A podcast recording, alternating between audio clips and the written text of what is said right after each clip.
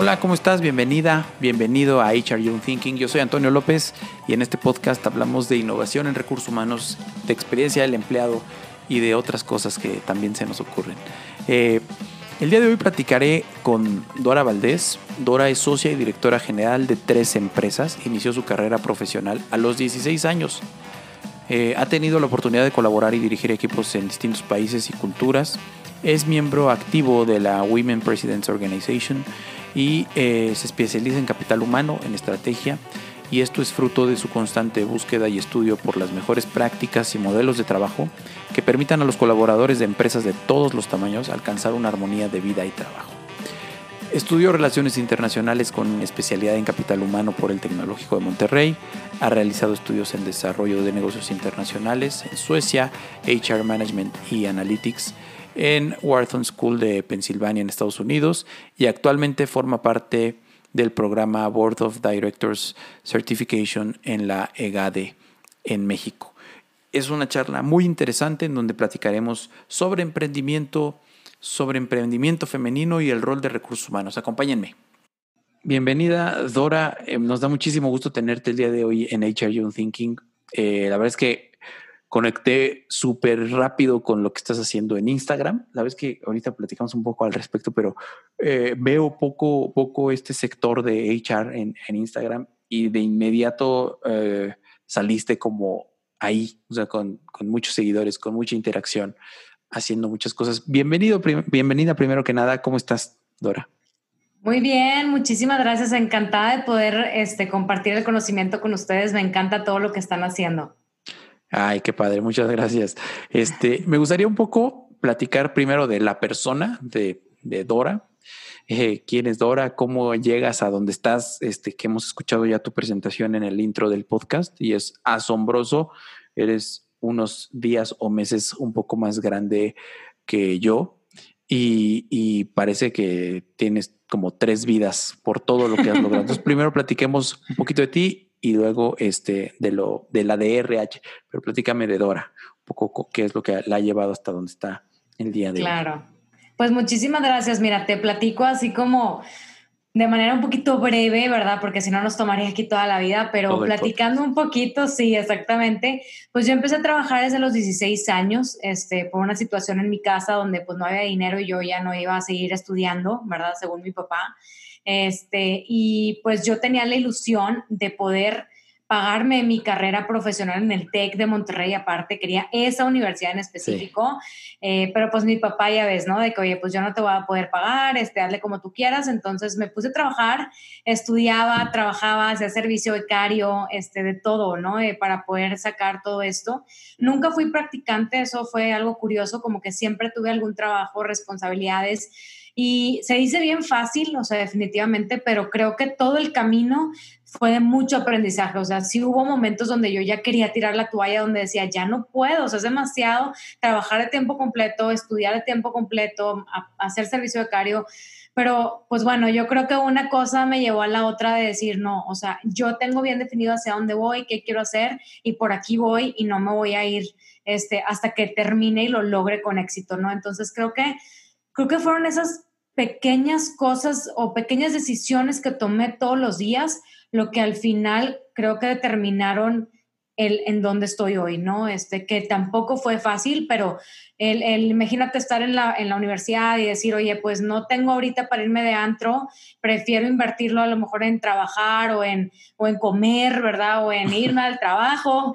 Entonces, este, la verdad es que, pues sí, definitivamente ha sido un, un up and down, ¿verdad? De, de emociones, de cosas y, y una de las grandes maestras que siempre he tenido es la necesidad, ¿no? O sea, creo que me ha ayudado muchísimo y, y agarrarnos y creer mucho en nosotros mismos, en lo que nos decimos nosotros. Creo que eso es clave y muy importante. Y esa, y esa lección o esa solidez, digamos, de timón que, que me estás platicando que tuviste a lo largo de tu vida, es a ver, no me quiero hacer como el experiencia, o sea, como la persona con más experiencia, pero es, es, difícil a esta edad, digamos en los 30, en los 40 tal vez, pero yo creo que es bien complicado a los 16, a los 18 y a los 20, ¿no? O sea, hay eh, se vuelve muy, muy, muy complejo en ese momento de la vida poder tomar esas decisiones y ser como muy agarrado a esa decisión, ¿sabes?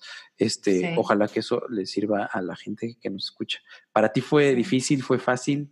Eso que dices, híjole, es que mis amigos se van y, yo no puedo, no quiero, no debo. Y además lo, lo ejecutas de esa forma. ¿Para ti así fue o no? Fíjate que, o sea, como yo tenía mi objetivo bien claro, que luego la gente me decía, ay, qué padre, ya sabías lo que querías hacer y pues ya, ¿no? O sea, cuando tienes el objetivo es el 50% y luego creo que lo demás es, pues ahora sí llegar a ese objetivo, ¿no? Cruzar esa, esa meta del maratón, por así decir. Entonces, pues no es nada sencillo, es mucha disciplina, eh, no, no creerte también porque muchas veces a esa edad te dicen, hombre, pero no te preocupes, imagínate, yo me compré mi primer seguro para el retiro a los 20 años, tenía 20 años. Entonces mucha gente dice como que, ¿cómo? O sea, ¿cómo te preocupas de aquí a que tengas 60? Falta muchísimo. Pero yo creo que es esa determinación, es esa disciplina que tengamos, es esas hambre y ganas lo que te lleva y otra vez esas decisiones que tomas todos los días, lo que cambia el rumbo de tu vida definitivamente. Es, es ese momento en donde dices, me pongo a ver TikTok o verdaderamente leo algo de provecho para que me ayude, me pongo a ver Netflix o este, le sigo un poquito más a mi negocio, unos 30 minutitos más a ver qué me puede sacar o, buscar un cliente nuevo. Son esas decisiones de todos los días, ¿no? Padrísimo. Ahora platícame un poquito de tu perfil particular. Ahorita platicaremos un poco más de, tus emprendimientos y todo, pero de tu perfil en la de RH, porque no es, no es una cuenta, digamos, tradicional, pero cómo llegaste a abrirlo, que al final del día fue lo que a mí en lo personal me hizo contactarte, conocerte y bueno, ya después este, fue como la punta del iceberg porque descubrí un poco más todo lo que es Dora y todo lo que hace como empresaria, de lo que platicaremos más adelante, pero ¿qué te llevó abrir algo que tiene que ver con recursos humanos? Mira, pues prácticamente desde que empecé a trabajar siempre he estado en, la, en el área de recursos humanos, ¿no? Siento que pues es lo más importante que tiene una empresa verdaderamente, ¿no? Y decidí abrir el canal de la DRH para compartir el conocimiento, para que más personas también pudieran compartir sus experiencias en las empresas y cómo juntos podemos cambiar la manera en la que trabajamos en el mundo. Ese es el objetivo. Al final yo creo que nos vamos sin nada y creo que lo mejor es dejarlo todo aquí y nunca dejar ni de aprender ni de compartir. Entonces, ese verdaderamente es el objetivo y el why del nacimiento del canal de la DRH. Buenísimo, buenísimo. Y, precisamente en esa línea me interesa mucho tu perspectiva en lo siguiente. Eh, algo que nosotros comentamos mucho en, en Buca es eh, que las áreas de recursos humanos muchas veces no, no sabemos cómo o no nos interesa o o no lo tenemos claro, cómo cumplir las expectativas que el dueño del negocio, que el socio, que el socio del negocio tiene de nosotros como área, como función, como profesionales. Estamos por una parte como con mucha carga de trabajo, contratando, pagando la nómina, eh, organizando los eventos, este, eh, midiendo el engagement, que es algo como, como que es lo que está más, más importante, desarrollando y diseñando la cultura de la organización pero me interesa mucho tu perspectiva como empresaria de qué tan interesadas, qué tan preparadas, perdón, están las áreas de recursos humanos en satisfacer la expectativa que tiene el socio del negocio, el dueño de la empresa.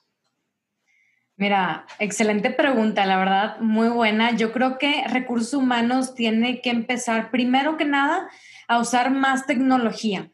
O sea, no tenerle miedo a la tecnología. O sea, es, es increíble cómo hoy en día todavía tenemos empresas en RH que usan un Excel para llevar vacaciones, para llevar sueldos. Entonces, creo que los dueños del negocio tienen que también invertir en tecnología para poder hacer mucho más eficientes todos sus procesos, ¿no? O sea, ya hay tecnología muy económica que te puede llevar todo desde el reclutamiento hasta el offboarding de una persona en tu celular, ¿no? Entonces, que no es eh, nada caro. Entonces, creo que primero desde ahí, ¿no? Como la tecnología para poder liberar un poco de tiempo en la operación y que RH tenga más tiempo para lo estratégico ¿no? Sí. Creo, creo que también, este, en primer lugar, RH no debe de colgar de ningún área como finanzas o ningún otro departamento, sino del director general, del CEO o el dueño del negocio. O sea, si verdaderamente es todo un tema, porque si verdaderamente la gente y la cultura son estratégicas y son claves para el negocio y para el crecimiento de su negocio, deben de colgar directamente al director general. Debe de ser una estrategia de negocio, ¿no? O sea, que creo que también hay veces que confundimos mucho eso. Hace poco me decía uno de mis clientes que si queremos saber cuánto nos importa algo, veamos el organigrama. Dices que la gente es lo más importante. Bueno, ¿cuánta gente de RH tienes y cuál es la estrategia de recursos humanos? Dices que quieres ser verde, green y ecológico y que eso es lo más importante. ¿Cuánta gente tienes en tu empresa viendo este tema? Entonces, yo creo que es bien importante ser coherentes con lo que decimos y lo que hacemos, ¿verdad? Sí. Sí, porque mucha gente dice el, las personas son lo más importante y, y, pues, pues no, porque son una es el área menos más lejana a la dirección general en la estructura, es el área más barata en costos, es el área que menos en la que menos se invierte para innovar o para agregarle tecnología a sus procesos, ¿no? Entonces coincido perfectamente con, sí. contigo. Y creo que también como RH nunca dejemos, como dijiste ahorita, nunca dejemos de proponer, no seamos secretarias o tomadores de notas de los líderes o directores. Necesitamos tener data, por eso es importante la tecnología, analizar y crear cosas totalmente fuera de la caja, atrevernos a llevar a las empresas más lejos. Y te voy a decir, hace poco leí un libro que se llama The Advantage de Patrick Leoncini y menciona que para que una empresa sea exitosa tiene que tener dos cosas la primera es inteligencia. Y por inteligencia se refiere a todo esto como estrategia, finanzas, mercadotecnia y todo lo que tradicionalmente conocemos. Y la segunda es la salud. Y por salud se refiere a cultura. Y de las dos, las dos son importantes, pero de las dos, la más importante es la salud, que es la cultura. ¿Por qué? Porque tu empresa solo va a llegar tan lejos como tu gente te lleve. Entonces es sumamente importante tener un balance entre la inteligencia y la salud del negocio. Está padrísimo esto que comentas. Eh, es como el, cuerpo humano, ¿no? Eh, de, alguna forma, si, no tienes esta salud, entiéndelo como lo quieras entender, pero si no tienes esta capacidad, pues tu cuerpo solo te lleva hasta donde puede, puede llevarte. Y, y, me detengo un poco en, antes de terminar este bloque, en este comentario que haces desde la perspectiva del empresario, del director general, del dueño de empresa, hace algunos episodios platicábamos con un, consultor que se dedica a implementar soluciones tecnológicas. Y, muchas veces la barrera, por ejemplo, para implementar tecnología en recursos humanos es que es muy caro, es que este, no, no genera rendimientos, digamos, en lo inmediato y que difícilmente nos autorizan el presupuesto. Y él la respuesta que daba es, bueno, tú dile a un empresario que, vas a llevar su estado de resultados en Excel, por ejemplo, o que, o que su Customer eh, Relationship Management también lo vas a llevar en una servilleta. Pues no, porque son cosas que, que al final, si se dedican a tener una empresa, pues deben tener un sistema de gestión de costos o un sistema financiero, deben tener un CRM, pues para saber cómo están sus clientes, porque a eso se dedican. Y el estratega de People, el estratega de HR, debe de apostarle también a esas innovaciones y a esa tecnología porque a eso se dedica. No puede ser caro, es una, es una inversión lo más justa y por supuesto lo más eh, rentable. Pero me encanta que eso no lo diga alguien que está en recursos humanos, sino que lo diga alguien que es empresaria, que se dedica a tener negocios, que lo vea como una perspectiva de negocio, que la persona es como lo más importante y ser consistente entre lo que se dice y lo que hace el empresario. Totalmente de acuerdo contigo.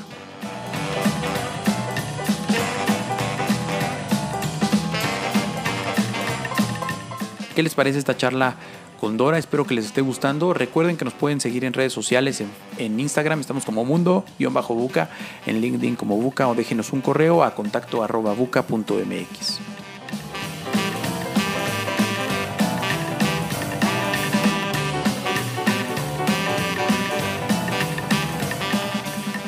Dora, sin duda algo, algo que me llama mucho la atención de lo que haces es este enfoque de emprendedora, si me lo permites, emprendedora serial, lo cual ya es un reto, pero emprendedora serial simultánea yo creo que es un, doble reto.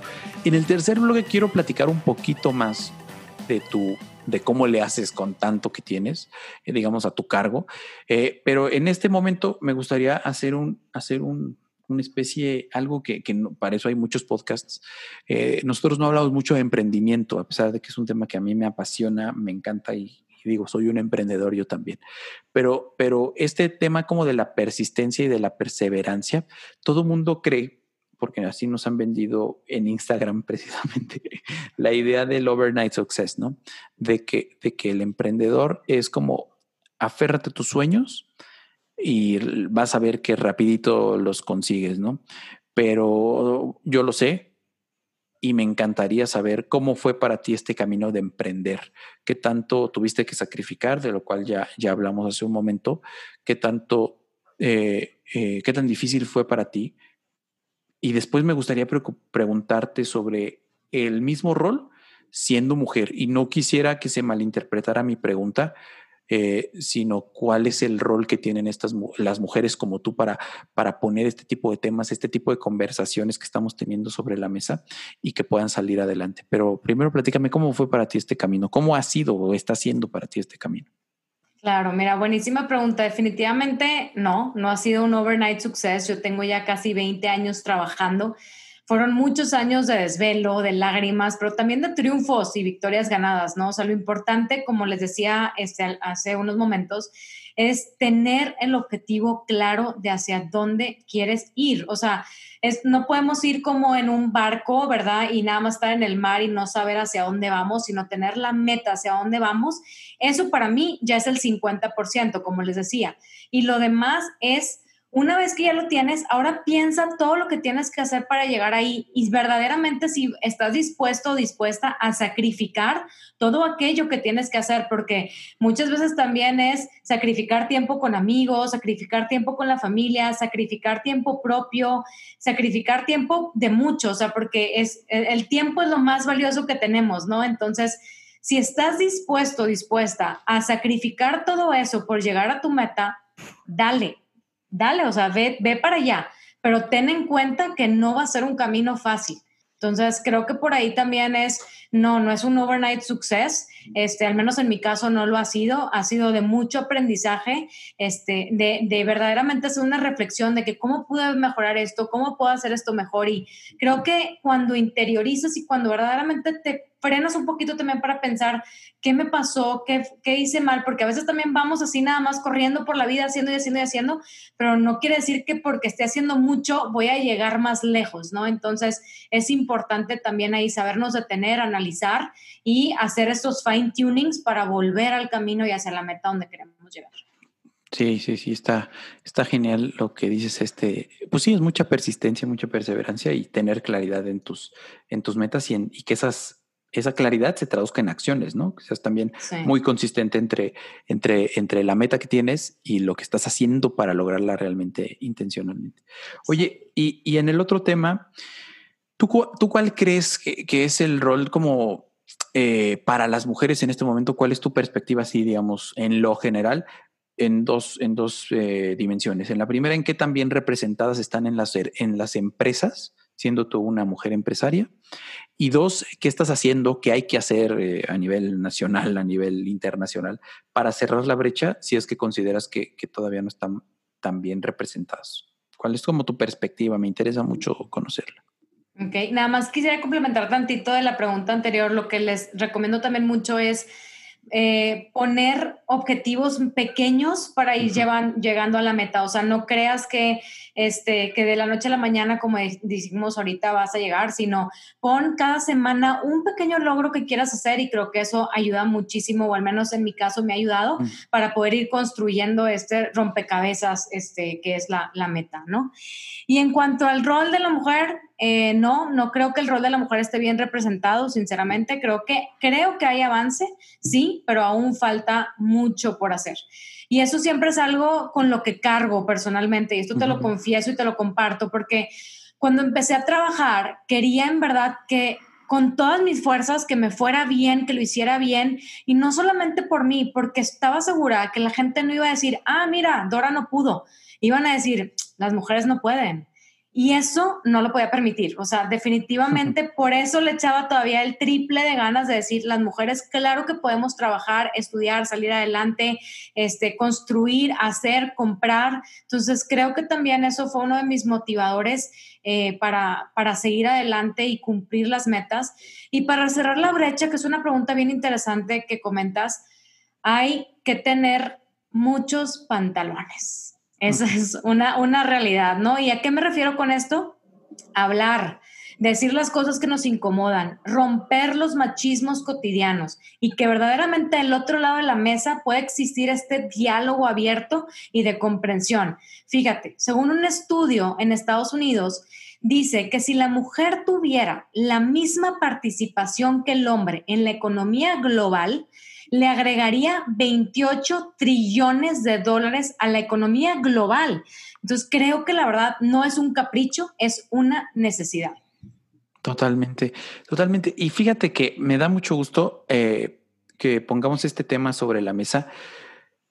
Me confieso yo contigo también. Eh, pues como muy, eh, como hombre, pues, o sea, como muy favorecido o muy inconsciente, si así lo quieres ver, de, todas las brechas y las diferencias que existen. Y cada vez como que las pongo sobre la mesa con más frecuencia, con menos pudor, eh, lo cual sinceramente me ha costado trabajo, pero también me, me ha hecho darme cuenta de que es necesario ventilarlo. O sea, como hombre, es necesario ventilar este tipo de diferencias, estas brechas que existen, porque porque se tienen que, hacer. Y, la pregunta como concreta que quisiera plantearte es, ¿es un tema más de que las mujeres eh, tienen que agarrar ese protagonismo y ponerlo sobre la mesa? ¿O desde la empresa en general, qué se debería estar haciendo? ¿A quién le corresponde mayor responsabilidad? ¿Al empresario, al director, al cuerpo directivo, que dicho sea de paso, es 80% de género masculino? ¿O a la mujer irse ganando esos lugares poco a poco? ¿Dónde estás parada tú en, este espectro? Mira, me encanta la pregunta porque yo siempre digo que es de los dos y te voy a explicar por qué. La empresa muchas veces eh, tienen ya estos pensamientos arraigados eh, de decir, oye, de todas las todos los directores van a tener un seguro a tus médicos mayores, por decir, no es un caso real. Pero hay una directora mujer, le dice, no, pues a ti no, porque pues, para que, para, te voy a dar un seguro a tus médicos mayores para las, para las parejas, pero se lo dan solamente a las esposas. Y dices, oye, pero pues yo también soy directora, a mí también me corresponde pues para mi esposo. Y de que, oye, sí es cierto, no lo habíamos pensado así, como que o sea, piensan que a veces que trabajamos nada más por hobby, o, ¿sabes? Entonces, creo que sí es importante quitarnos, pero de la empresa desde hacer políticas internas que garanticen la igualdad de compensación, porque también me ha tocado decir, ay, es mujer, vamos a pagarle menos. O sea, que garanticen la igualdad de compensación, no importa si eres mujer, hombre, de la eh, LGBT, lo que sea, tienes que ganar lo mismo por hacer lo mismo y el mismo conocimiento, ¿no? Entonces, desde ahí yo creo que es parte de la empresa. Y por parte de las mujeres, es mucho también de levantar la mano, es mucho de decir, es mucho también de estar ahí todos los días y no quedarnos calladas, porque muchas veces por este miedo de decir, híjole, es que a lo mejor no me siento tan preparada, mejor que lo haga un hombre, o no, mejor no vaya a ser que, el día de mañana este, yo me equivoque, y sabes, es este miedo con el que cargamos todas las mujeres o la mayoría en donde decimos, híjole, no me siento tan preparada, hay que aventarnos, hay que aventarnos a hacer las cosas, hay que aventarnos a decir las cosas como son. Y si vemos alguna injusticia, también levantar la mano y tratar de educar de cierta manera a las empresas y decir, oye, a ver, estoy viendo algo que no me parece coherente, creo que nos merecemos un trato justo, ¿no? O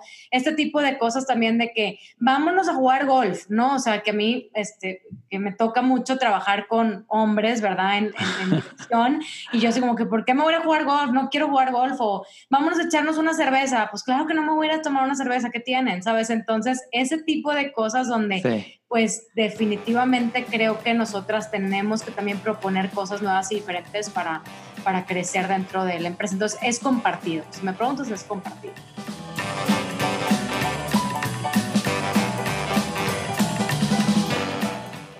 ¿Ya diseñaste la experiencia de tus colaboradores, ya mapeaste su recorrido en tu organización. Es bien importante que lo hagas de forma intencional, eh, definiendo la cultura que quieres para tu empresa. Si quieres aprender a hacerlo, descarga nuestro toolkit completamente gratuito en www.buca.mx diagonal toolkit. A ver qué te parece.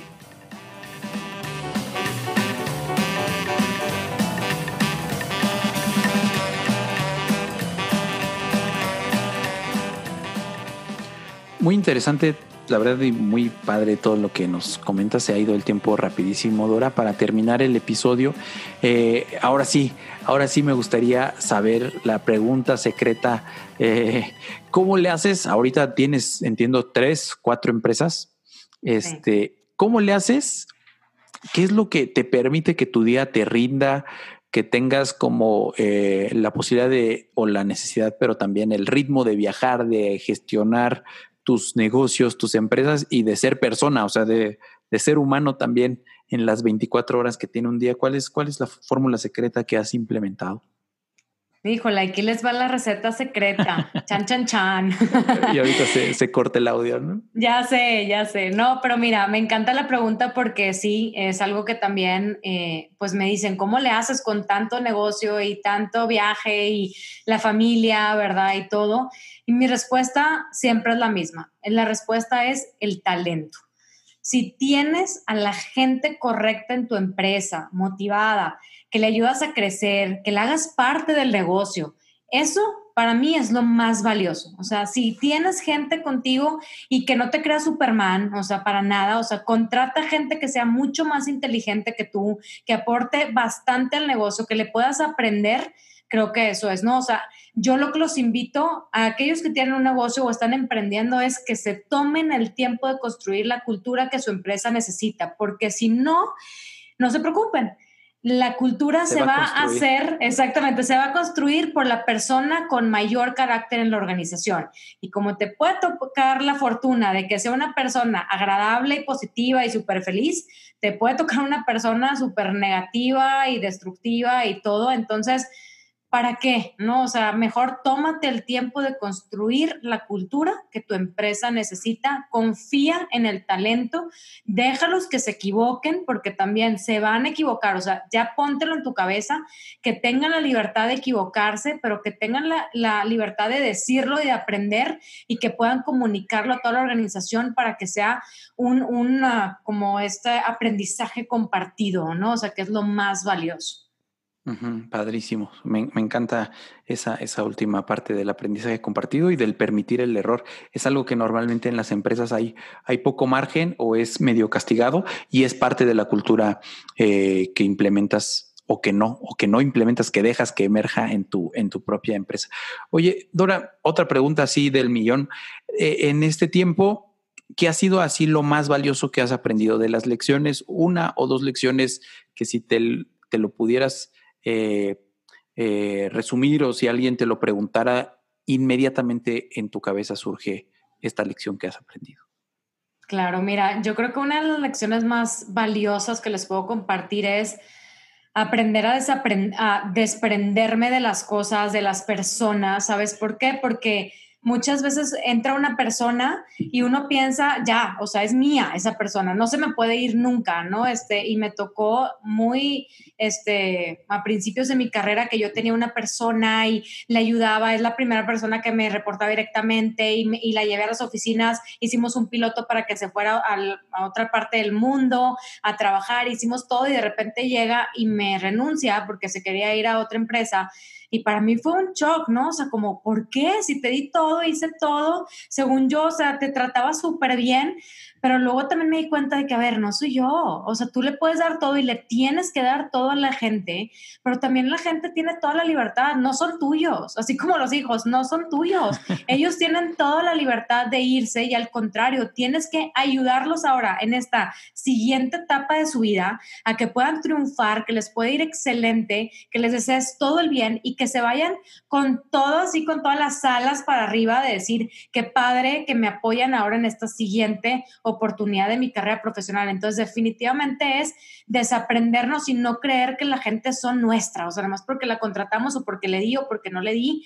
Creo que definitivamente hay que dejar que la gente tome sus propias decisiones y yo los invito también que si tienen un jefe que quiere llevarlos de un lado a otro, no se dejen, o sea, ustedes solos vayan guiando el camino que quieren, no el camino que les están proponiendo o que piensan que es lo mejor para ustedes, ¿no? Entonces, esa es una súper lección para mí, ¿no? Perfecto. La otra que te puedo compartir es que las cosas no siempre salen a la primera. Muchas veces nos aferramos con un cliente, nos aferramos con un proyecto y queremos que salga perfecto y nos agüitamos este, si no salen las cosas. Este, y creo que ese también ha sido uno de mis grandes aprendizajes de no, a lo mejor yo quería A y por aferrarme a A no, no vi que tenía B y C aquí al lado, ¿no? Entonces, darte la oportunidad de decir, a ver, ok, por aquí no era el camino, pero ¿qué aprendí y qué puedo sacar de esto, ¿no? Entonces, darte la oportunidad también, como les decía, de verlo desde otro ángulo, de hacer timba con tu equipo, que te den retroalimentación, ser abierto a lo que te dicen los demás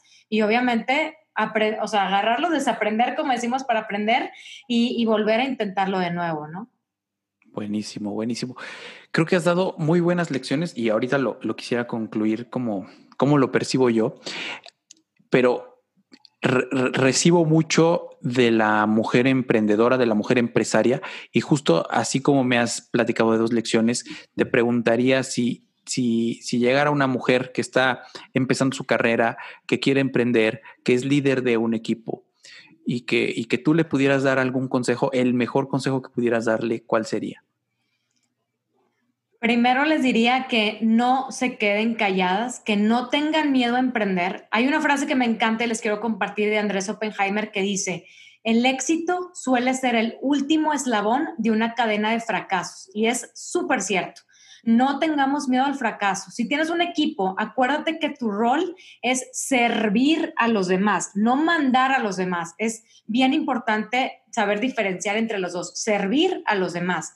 Por eso cuando me dicen a mí, este, de que, oye, tú eres la CEO, siempre les digo, sí, yo soy la Chief Everything You Need Officer, ¿no? Este, y básicamente eso es, es cómo, cómo nos damos para servir a los demás, pero también no tener miedo a emprender, no tener miedo al fracaso.